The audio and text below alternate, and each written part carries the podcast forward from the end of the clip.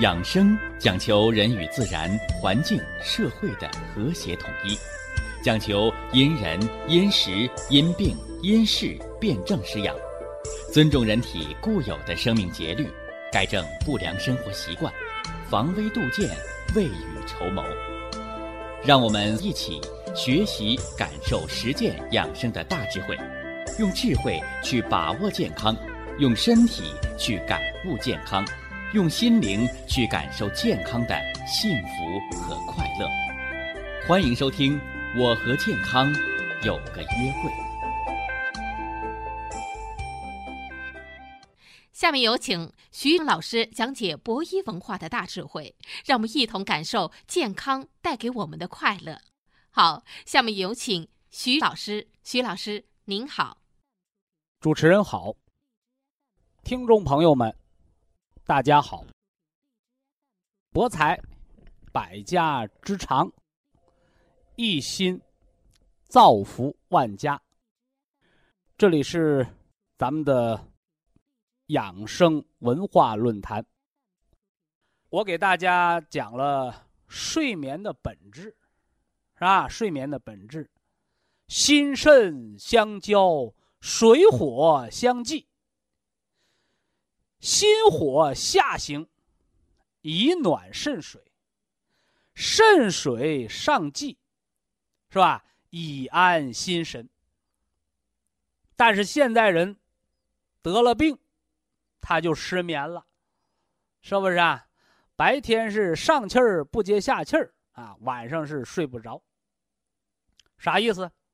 哎，都是水火不济啊，心肾不交的病。那么是什么，让我们这个心神和我们这个肾水啊，好比这个牛郎织女一样，是吧？老在天河两端的。那么今天，我就给大家来说道说道，啊，导致失眠啊，因为睡觉是元气培固之宝啊，是吧？只有心肾相交。把这觉睡好了，才不会耗伤元气，才让这元气能攒出利息来养五脏、延性命啊，啊，对不对？那么自然而然，你不让我睡好觉，你就等于不让我心肾相交，你就等于在耗我的元气。哎，所以今天大家在您的健康笔记上可以写上这样的话。啊，失眠者元气之大伤，五脏之大害，是吧？那么生活当中，我们大家伙也知道啊，睡觉是比吃饭还重要的事儿，是吧？这个科学报道我们不多强调了，是吧？说人不吃不喝能活多少天，是吧？那么人要是不睡觉。能熬多少天？是吧？啊，不吃不喝，能活二十二天到一个月，是吧？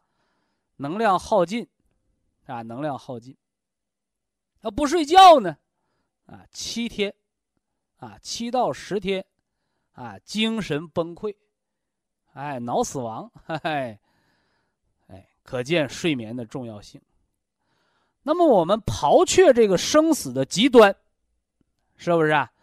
因睡眠不足而导致的免疫力下降、代谢障碍，是不是啊？情绪过激，是吧？好多疑难杂症啊，皆伴失眠而生啊。而失眠呢，却是又那么简单的一个病症，是不是啊？但是就是这么一个简单的失眠，却引起了那么多的祸端。所以呀，中医健康管理重在正本清源，是吧？别把这个中医健康管理搞得神秘莫测的，是不是啊？啊，搞得神乎其神，没必要啊，没必要。我们就是回归生活的本质，啊，回归生命的本能，是不是啊？哎，都是简单的，就是生活当中的事儿，啊，你做好了生活当中的事儿。你就成大事，哈哈，你就成大健康啊，就这么简单。好，那咱们就从五脏的角度，把失眠的原因一条一条的给大家说啊。也希望呢，我们广大的元气不足，啊，你还睡不好觉，元气得不到培固的朋友，哎，我希望呢，您能在当中受益，啊，能更好的培固我们的元气，啊，养好我们的心神，啊，把这觉睡好。失眠的第一大原因，哎，叫血不养心，心不眠。啊，血不养心，心不眠，说啥意思？啊？心肌缺血了，是不是啊？这是大家伙得冠心病的、得心肌劳损的都听过这段话，对吧？哎呀，你心肌劳损了啊！你心脏供血供供氧不足啊！你心肌缺血，是吧？说我这心脏就泡在血里头呢。你咋还说我缺血呢？是不是啊？哎，在这儿呢，又得给大家啊分清一件事儿啊。你呀，在一个公司、一个企业，你当经理，企业的钱都是你的吗？不是，是不是啊？除非你是老板，对不对？哎，否则呢？有公款，还有私钱儿，是吧？公款是人企业运营的钱，叫公款。我开的工资，我拿的奖金，这么自己个儿的，我想吃想喝，我自己怎么造开，我随便，我的钱呢。但是你说你拿公家的钱造开，那不行，对不对？那犯法犯罪呀。哎，人也是这样的，心脏啊，你要公私分明。是吧？心脏的公是什么？公，心脏是个发动机，是不是啊？它要给全身供血供氧，是吧？那么私呢？思，心脏是个马儿，你要让它拉车，让它跑，你不能让它饿肚子吧？所以心脏也得吃饭。心脏的营养血管叫冠状动脉。所以老百姓常说的那个冠心病，不是心脏不干活，而是心脏的工资开的太少了，年底奖金没拿着，所以他就闹情绪了。他不好好干活，你就脑供血不足、头晕，是吧？你就四肢微软无力，你就是老胸闷气短，是不是啊？哎，所以说，你看咱们国家就有这个激励机制啊，叫多劳多得，少劳少得，啊，不劳不得，啊，按劳分配，啊，要想马儿跑得好，你就得给马儿吃好草啊。同样啊，那么导致失眠，你看，心主神明，君主之官，他自己也要吃饭。他不但要自己吃饭，他还得要什么呢？给他的臣使，啊，五脏、六腑，是吧？七经八脉、十二正经，你得把这些活干好了，你不能懈怠呀。你心脏昏庸，你这身体就废了。哎，所以呢，中医很注重心神的调养，所以中医常说：“百病皆由心生。” 啥意思？你作为心，作为这个人这个身体的君主之官，是吧？五脏的这个君主，哎，你做好榜样。所以心神一乱，心神一旦懈怠了，这病就难治了。所以治病先治心，啊，那咱们中医健康管理学呢，是吧？我们养生，我们健康管理，我们先要进行什么呢？心脏的思想教育。哎，哎，让知道心你是干啥的，哎，把这心神先整明白了。所以我们说失眠这儿也先说第一条，叫啥？叫学不养心，心不眠。那这个血不养心说的是啥呢？说的就是心肌缺血啊，说的就是心肌缺血，是吧？那么中医呢还说呀，气血是人的生命的根本。啊，气血是人生命的根本。啊，血为阴，气为阳。啊，那么血虚就是阴虚，气虚呢就是阳虚。而今天我要给大家讲的血不养心，心不眠。你看，我只说了一个血，但是我要讲的是心脏的气血亏虚造成的失眠。先说这个血虚，啊，血虚，心特别累，白天特别困倦，倒床上了就睡不着了。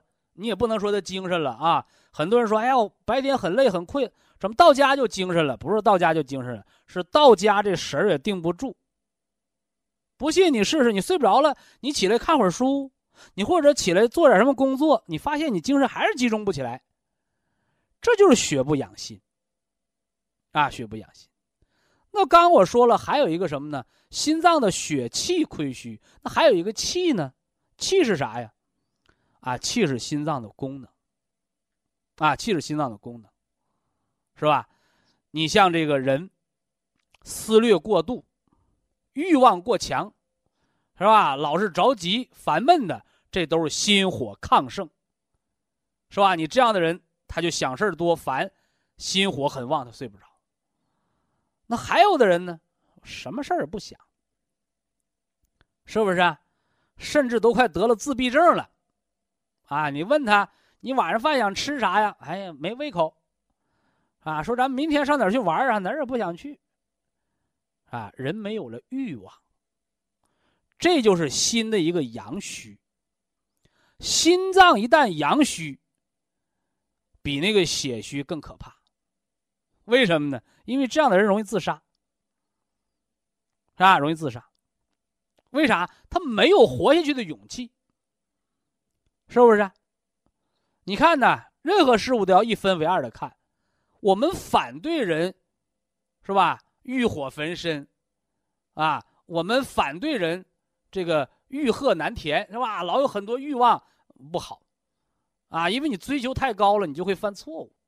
但是人说你啥追求都没有，那我问一句，你活个啥劲呢？对不对？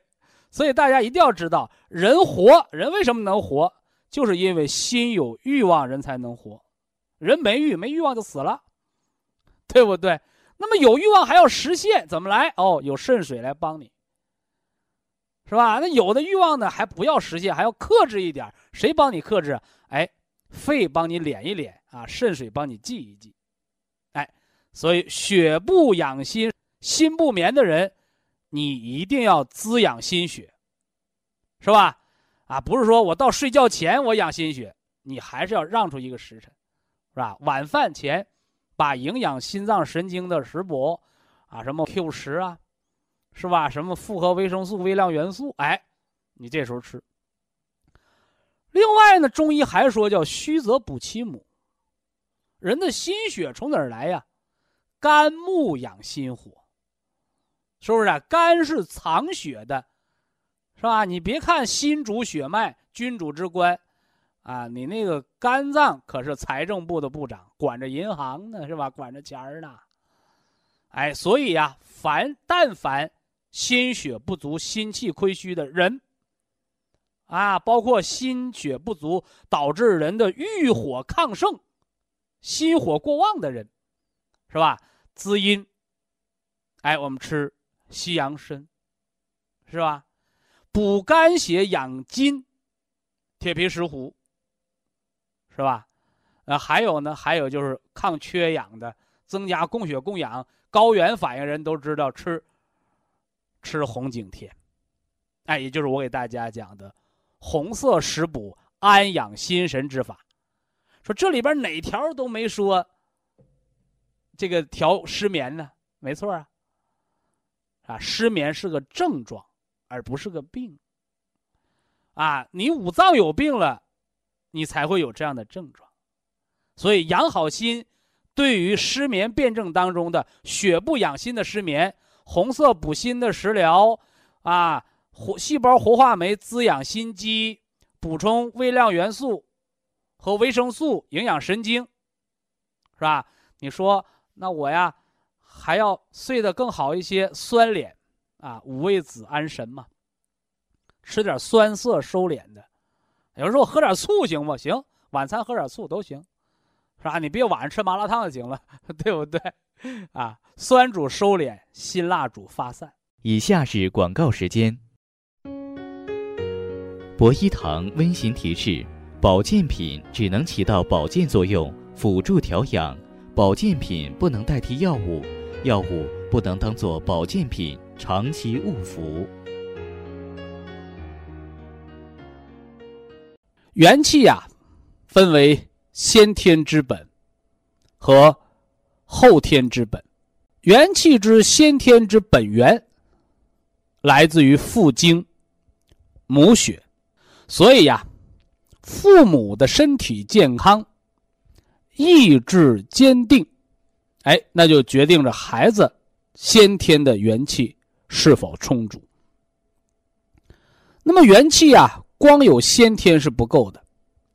它还需要后天的滋养和培固，因为元气在人的后天，既担负着滋养五脏，是吧？主管着人的寿命，它又什么呢？反过来，需要得到五脏的濡养。那么吃药，吃药走的是五脏，也就是药的四性五味，引药归经，药的偏邪之性。除人的病邪，药之除病，以毒攻毒。说白了，药物想治人的病，西医说叫血药浓度，而且呢，要有载体蛋白的运输，要有受体蛋白的接受，才能发挥作用。所以呀，那些重病之人，就是我们常给大家伙说的那个叫半条命的人。元气大伤，百药不灵。那为什么半条命的人会百药不灵呢？甚至有的人药都打不进去了，吃进去就吐，是不是啊？浑身浮肿，原因就是你药物进入体内，已经没有了载体蛋白的运输，更没有受体蛋白去接受任务。也就是说，五脏已经没法行使它的功能的时候。你再给它用药，也是枉费心机，所以便有了元气大伤、五脏失养。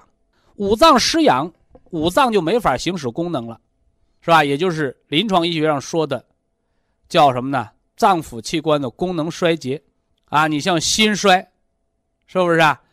啊，会出现什么呢？啊，下肢浮肿、循环障碍。是吧？这叫心力衰竭。呼衰呢？哎，就是呼吸的衰竭，喘气儿、上气儿倒不上下气儿，是吧？人严重缺氧，体内滞留过多二氧化碳，出现酸中毒的昏迷的表象。那么肾衰呢？肾衰叫尿毒症，是肾不能解毒，肾功能啊不能有效的分清泌浊，排除毒素。啊，表现的也是中毒的一个现象，啊，呃，肝衰呢，啊，肝衰表现为什么？肝硬化的腹水，啊，肝硬化的腹水。脾衰呢，脾脏的衰竭，表现为脾功的亢进，脾的肿大，恶性的贫血，出现了出血倾向，我们叫脾不统血，啊，人会大出血，而要了性命的。所以这些呢，西方医学呢叫什么呢？叫脏腑衰竭、生命伪象。哎，我们呢把它叫做半条命。中医呢，把它叫做什么呢？叫脏腑衰竭。啊，脏腑衰竭，也就是脏腑已经没有元气来滋养它，维持生命活动。正所谓元气大伤，五脏失养，啊，五脏不能干活了，自然而然的，你再吃进药，也没人运输，也没人来什么呢接站，它发挥不了作用。那这时候怎么办呢？还有人说，这时候看你的造化了，啊，什么叫造化呀？哎，就看你能不能给这五脏供上元气，让这五脏复苏。所以，哎，这回大家品品啊，几句精髓的话，啊，人生百病，五脏为本，元气为根。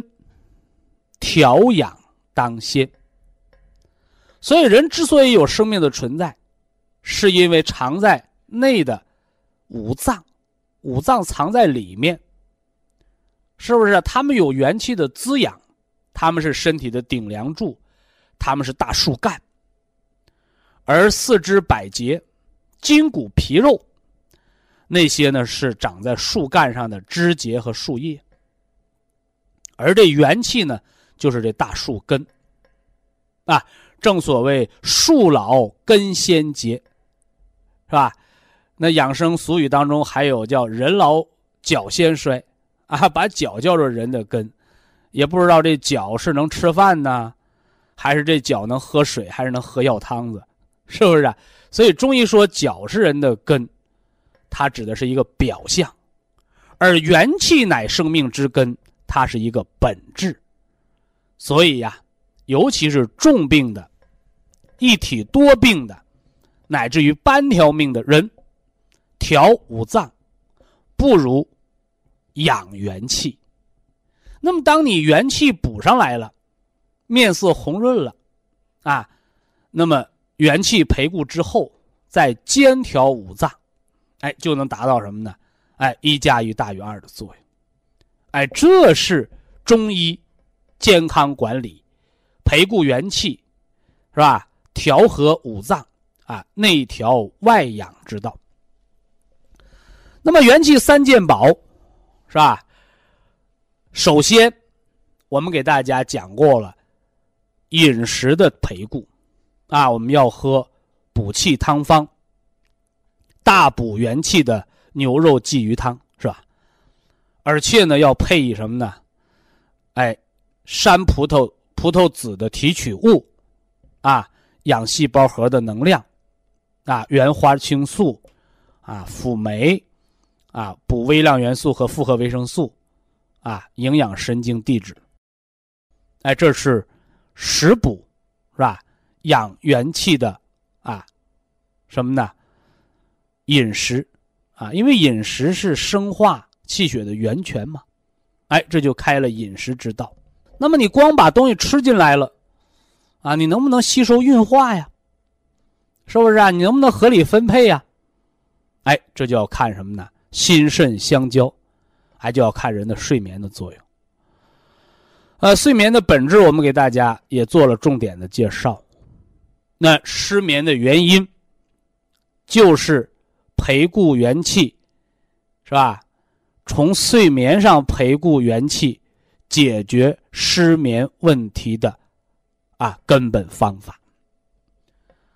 那失眠，我们做脏腑辩证，给大家讲第一个叫什么？血不养心，心不眠。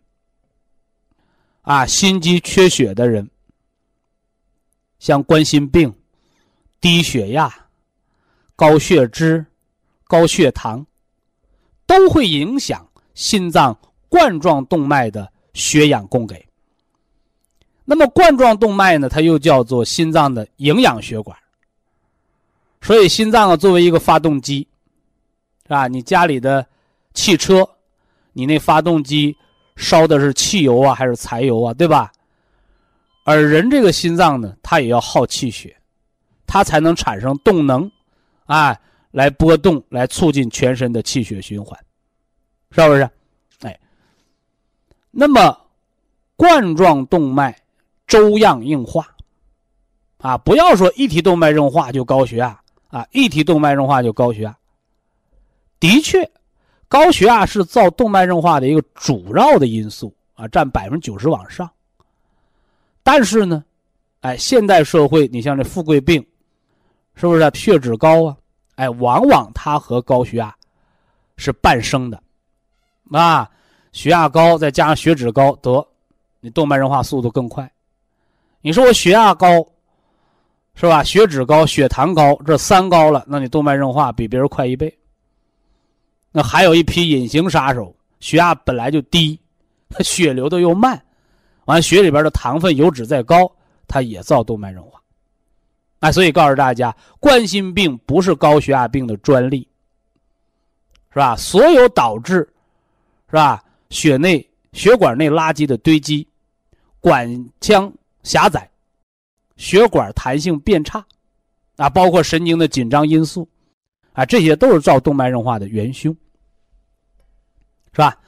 所以血不养心，心不眠，那么第一要解决的是心脏的供血。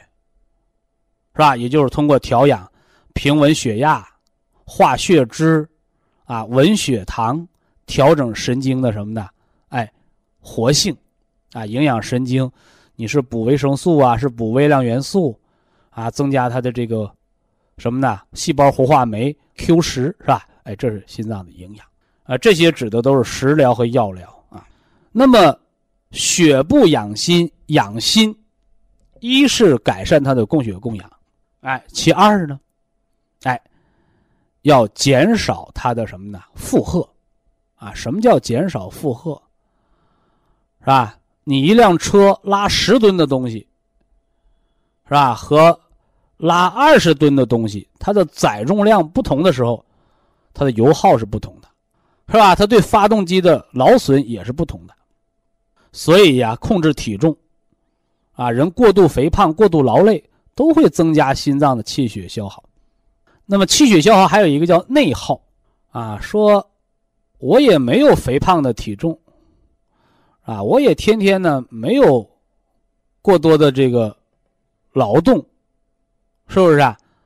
呃，但是呢，焦虑，啊，心理负担比较大，啊，或者呢，心火欲望，啊，心有无限的欲望，啊，老想。做什么事老做不到，啊，这叫气血内耗，啊，这些呢都会让心血不足，血不养心，啊，血不养心，啊，所以这个改善供血，我们讲了化血脂、稳血压、调节神经兴奋性，啊，化血脂啊，我们吃点这个山楂、银杏、三七，是吧？哎，我们这个。改善血管弹性，防止它痉挛，是不是啊？我们这个吃点什么呢？疏肝解郁的啊，敲敲胆经啊，揉揉心包经，是不是？哎，这影响血管弹性的。那么还有呢，就是改善神经营养啊，维生素啊，微量元素啊。那么心脏啊，它也是一块大肌肉，是吧？也就是说，心五行属火，肝脏呢五行属木，木生火，什么道理啊？哎，肝主人一身之曲直，掌握一身之筋，这筋是有弹性的，这曲直就是能屈能伸，所以我给大家讲过呀。啊，五脏管着五体，五体当中呢，又各蕴含着五脏的功能，是吧？你比如血管平滑肌，血管弹性哦，我们知道受肝的影响。那么心脏呢，叫心肌，心肌的收缩，哎，它也要受到肝血对筋的影响。啊，还有就是胃肠的蠕动，是吧？胃肠的蠕动，啊，它还要受到肝血的影响。那包括人得颈椎病、腰椎病、关节病，哦，我们韧带、肌腱的弹性，关节的松紧，是吧？关节挛缩了，那是僵直，啊，关节松垮垮的，老崴脚脖子、老脱臼，哎，那是筋的松弛。这呢也都有肝所主，所以这样一来呢，总结血不养心啊，一个是要改善供血，是吧？二呢，二一个要减少负荷和劳累。三呢，啊，三要解除心脏的烦忧，啊，除心脏烦忧怎么办？啊，铁皮石斛，呃，这是养心安神的方法。哎，你看中医不说让你睡觉，就告诉你养心方能安神，心安了，哎，神就定了，啊，神安了，人就能睡得好了，是吧？呃，这是给大家讲的血不养心的失眠的，啊，五脏调养的原则啊。那么除了血不养心，啊，导致失眠的原因还有什么呢？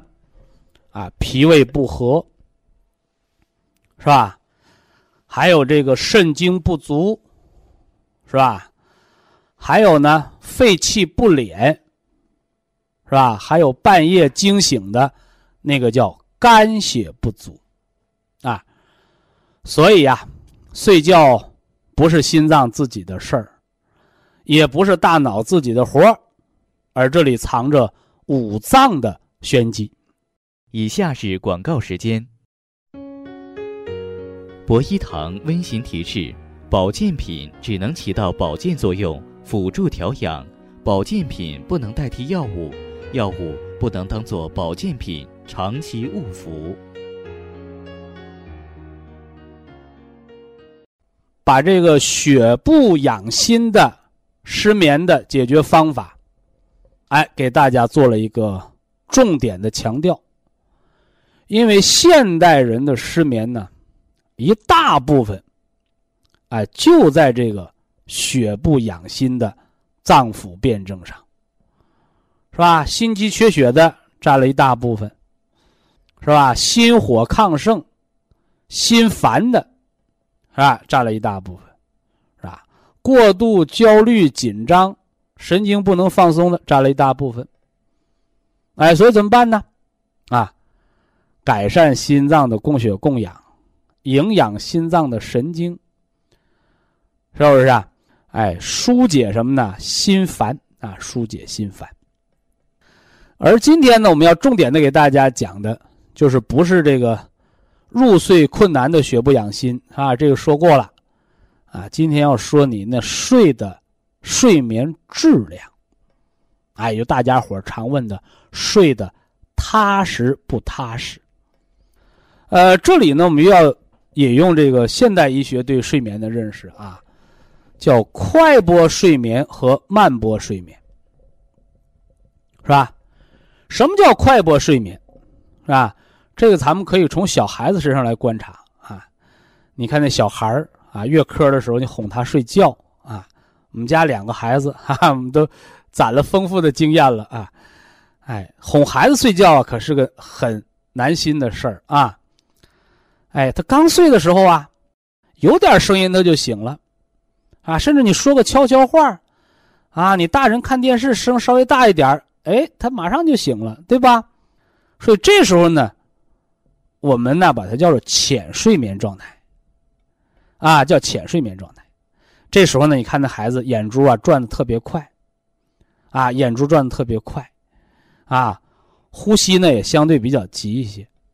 哎，你过一会儿好了，哎，那孩子眼珠转的也慢了，是不是啊？哎，喘息的声音呢也更加沉了、缓了、缓和了啊。哦，我们知道哦，孩子睡熟了，啊，所以说你大人呢说话唠嗑啊，你看电视啊，你也不用那么谨小慎微，怕把他吵醒了。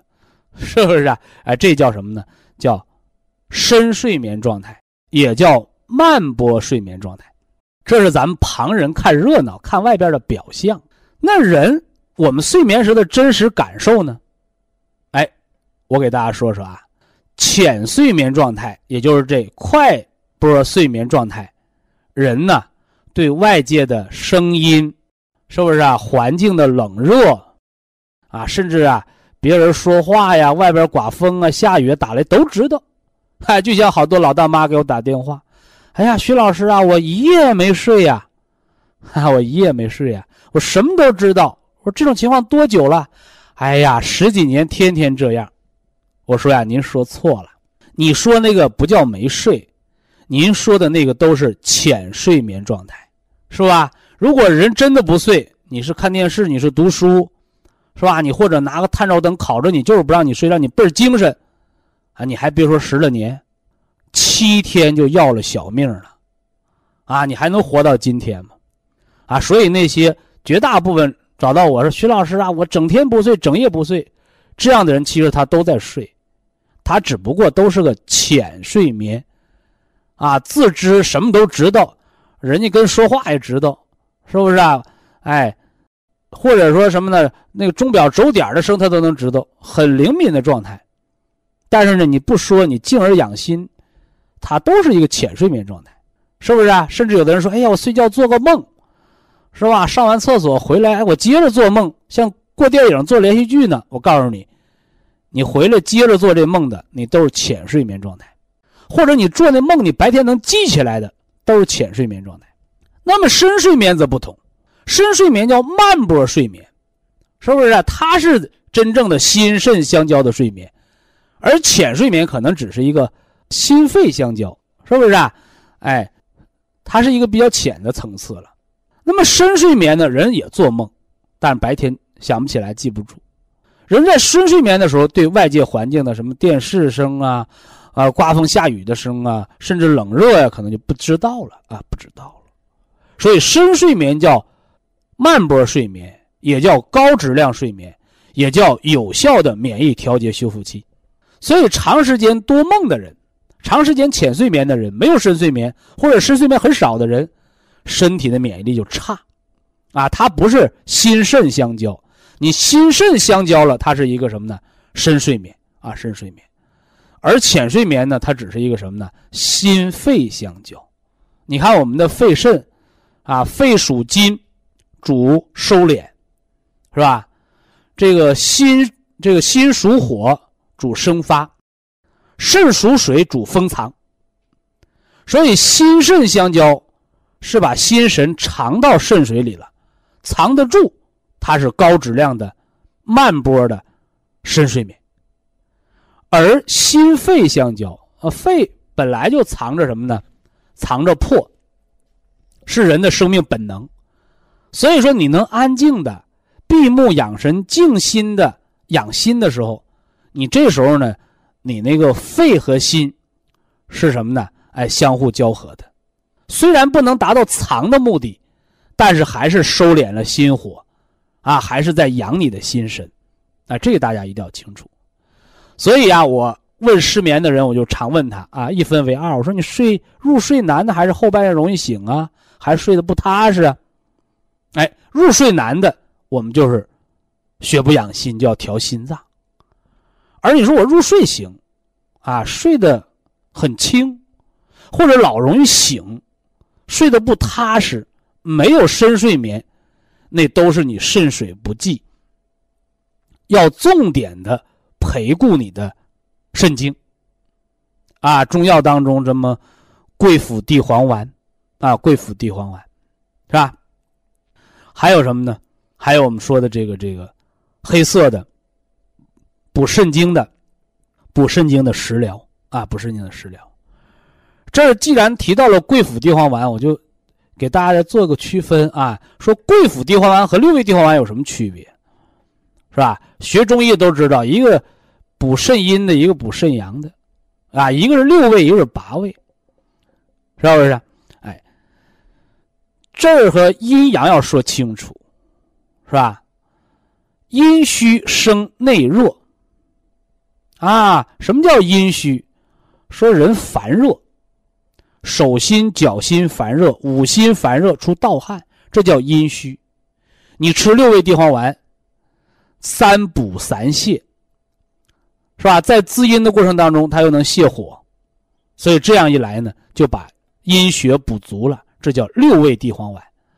所以说，像好多那个啊，体质严重虚弱而出烦热的病人，你就适合吃这个六味地黄丸，没错啊。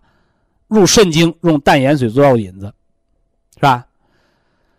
但是更多的人，啊，我手脚发凉，啊，畏寒怕冷，夜尿频多，小便无力、打喷嚏、尿裤子，这个都是肾的阳虚。肾的阳虚，什么叫阳虚啊？也叫肾气虚，就是肾定不住神儿，把不住门儿，是吧？我讲过，小孩尿床，人没人笑话，而到了七八十岁尿裤子了，哎呀，老了不中用了，啊，其实没有必要自卑，是不是啊？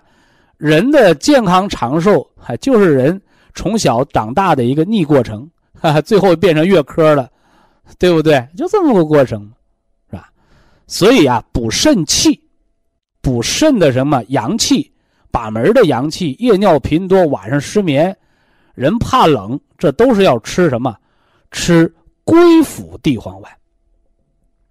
归附地黄丸呢，它是比六味地黄丸多了两味药，啊，多了两味药，多了两味大补阳气的药，是不是？啊哎，而且有的人又说了，那我吃归附会不会上火呀？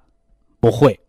因为它继承了六味地黄丸的优点，啊，也是补中有泻，重在培固肾的阳气，培固肾的什么呢？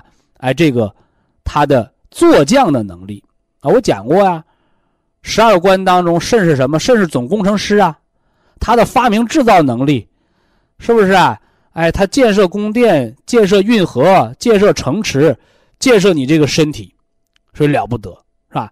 所以更多人的是肾的阳气的亏虚，是吧？而阴虚的，我刚讲过了啊，阴虚内热的多半是久病消耗，啊，久病消耗。那有人又问说，当阴气和阳气都亏的时候，我应该先补谁呀？先补阳，啊，先补阳气，因为阳乃生命之根。啊，阴长有余，阳长不足。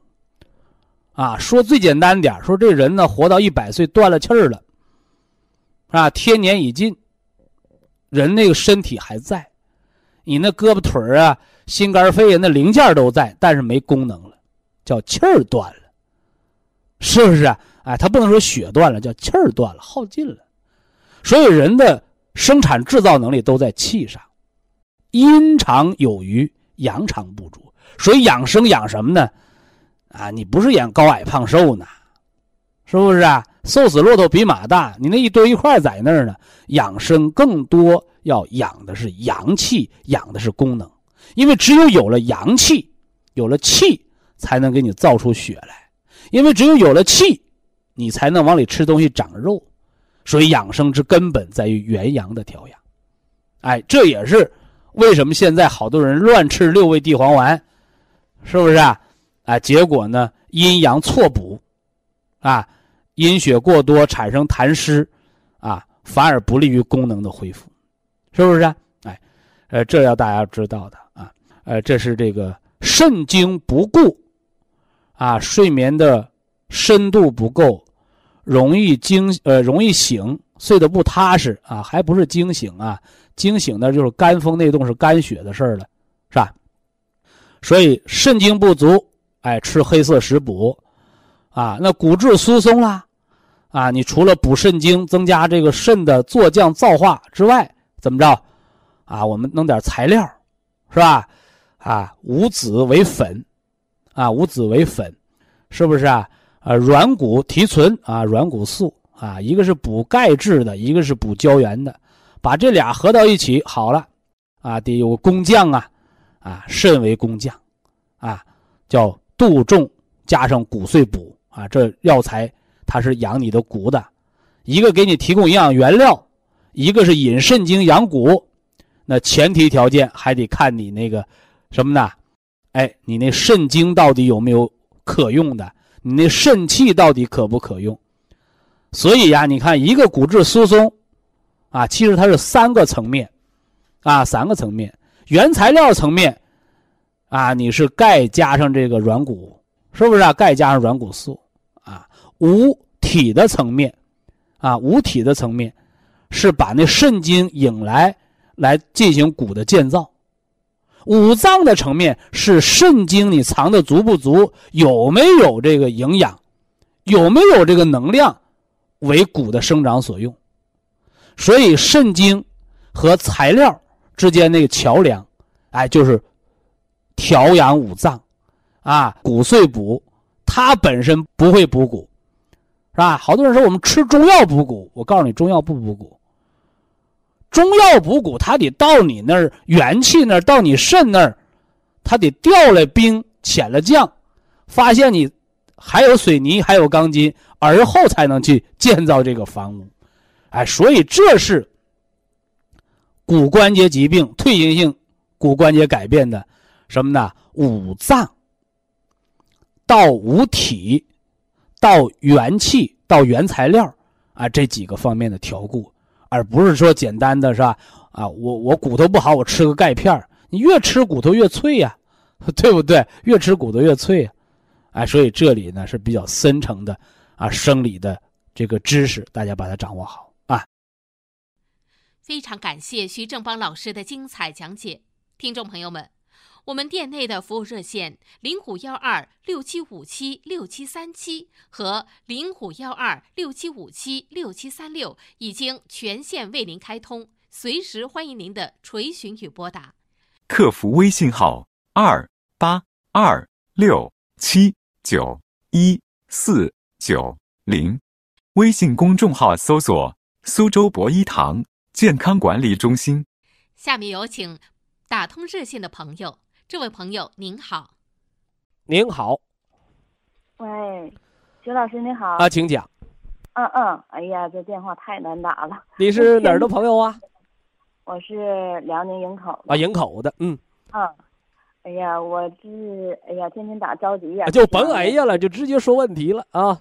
嗯嗯，好。嗯。就是我呀，就是头，哎呦。十天前，半个月前吧，我做了一次，就是说我吧，我真的太激动了啊！别激动，慢慢说。完事儿这个就现在这个毛病可多了。我是呃三年前、四年前做了那个直肠术后，就是直肠癌术后。完事之后吧，做了放化疗，之后这个就是这个体质吧，一直没怎么。现在整明白没有？自己为什么直肠会出肿瘤？呃，是外边来的外毒还是情志生的内毒？那时候就是到就上医院看嘛，他说是痔疮，痔疮完事儿一直就是痔疮也不是别人给你安的呀，你是便秘长的痔疮，这叫外毒，知道吧？完了之后你情志内伤，老忧虑、老琢磨、老上火，这叫内毒，就你人制造出来的叫内毒，你外边吃进去的叫外毒。那我可能是后者，就是那段时间吧，我家就是父母身体都不好，完那段就是在医院照顾，总是熬夜来的。这你是手术后三年，三快四年了，快四年了，马上进入安全期了，超过五年这病就算好了。但是得复查肺脏啊，得复查肺脏。哦。因为肺和大肠相表里，别让它到肺上去就行啊。啊，那你这个就是我多长时间查一次这个肺片呢？我告诉你这么回事啊，肿瘤手术后。咔，刀开完了，三个月复查一次，这是第一次复查，明白吗？三个月复查完了，再过三个月复查第二次，这是不是查半年了？查完第二次之后，就是隔半年一查，这是第三次，这就是一，这就是一年整了，对不对？完了再隔半年一查，这就是一年半了，对不对？完了查完这个第查完四次之后，就是隔年检查，你现在就是隔一年一查就行了。完了，查满五年就不管了，就过去了啊。那所以那啥，哎，但是之后我做那个就放化疗以后吧，现在这个后遗症太多了，我都不知道从哪治起了。徐老师，你不管它后不后遗症，你就抓住一条就行。你说我割完瘤，我人是瘦了还是胖了？这两三年是长肉了还是掉分量了？长肉就是气血有余粮，掉分量了就是花老家底儿了。嗯。但是现在是啥症状？徐老师哈，我就是脚心呐，每天晚上特别热。那是假的，凉水行。那叫淤热，别搁凉水，搁凉水拔出类风湿了。我告诉你，拔出风湿性关节炎了。啊，就是脚心特别热。热有招啊，红花盐水磁疗脚垫吗？那是淤，那个热是淤，体内的毒热。红花是化瘀的，盐水是消肿的。晚上睡觉的时候，磁疗脚垫包呃包到那个，或者穿个袜子，或者直接包到脚心上，它就除烦热了。啊，磁疗脚垫。哎哎，啊这个不是脚的病啊，是五脏内热生于足心啊。是吗？就你表面上是脚上热，实际上是五脏的五脏的内热传到脚上的啊。完事就是口还干，晚上晚上特别干，晚上起来得喝去好几次水。喝完了水解渴不？呃，喝完水吧还可以，但是隔隔一会儿啊，就是还得起来喝。那就叫喝水不解渴。不解渴，那是为啥呢？因为我因为我们睡觉晚上口不渴呀，口渴了我们喝一次水就解决问题了，或者昨晚喝多了或怎么地，是不是啊？你喝水不解渴，就说明你生津止渴这出问题了，心肾相交这出问题了。这个人参虫草颗粒管你啥？就管你喝了水还渴。啊啊！哎，它能生津止渴。哦。哎，生津止渴。这这个用多少量呢？徐老师？你把它都说完了，我给你权衡着用，行不行？行。嗯。我还不知道，我不知道都从哪。我要你说一样，我给你吃一样；说一样，我吃一样，那不行啊！好好好好，哎，谢谢徐老师。嗯。呃，完事这个。我现在就是啥低密度脂蛋白高，啊，那是坏蛋白，这叫高高脂血症。肝脏有没有脂肪肝？没有，就是我这次体检还没有。那你相当不错了。啊，脂肪肝的形成，一个是吃出来的，就是我天天大鱼大肉容易吃出脂肪肝来啊，这大家要知道。还有一种人，我不吃肉，一口肉不吃，长脂肪肝，怎么得的？药物性损害得的。哦，营养不良型的脂肪肝咋得的？就这人一口肉不吃，但是老老吃药，完了肝脏中毒了，中毒了，人嘎口长个疤，那肝脏中毒了怎么修复啊？哎，他就搁脂肪修复，就像豆腐渣工程，说我我我要盖桥得搁钢筋混凝土，没有钢筋我搁上竹竿了，那楼那桥不一压就塌了吗？所以脂肪肝有两个类型，一个是吃出来的，呃，一个是毒出来的。这个毒包括药毒和熬夜两条啊，药毒和熬夜。